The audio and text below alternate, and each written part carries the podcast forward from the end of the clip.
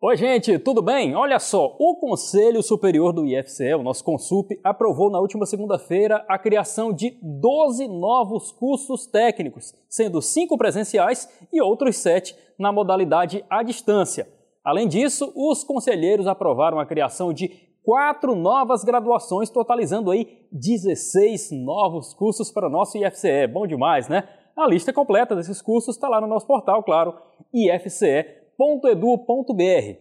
Vem cá, você tem formação em ciências sociais, sociologia ou antropologia, por exemplo?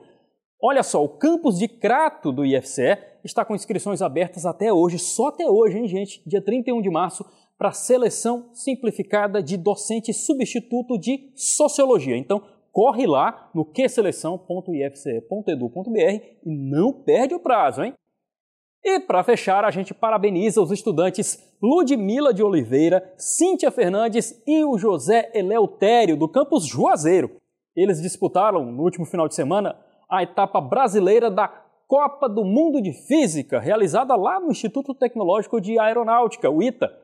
A equipe Leite Condensado de Bose Einstein conquistou o prêmio de melhor escola pública e a medalha de prata, olha só, garantindo uma vaga no Torneio Internacional de Jovens Físicos que será realizado em julho desse ano lá no Paquistão. Que orgulho dessa galera, hein? Parabéns, gente!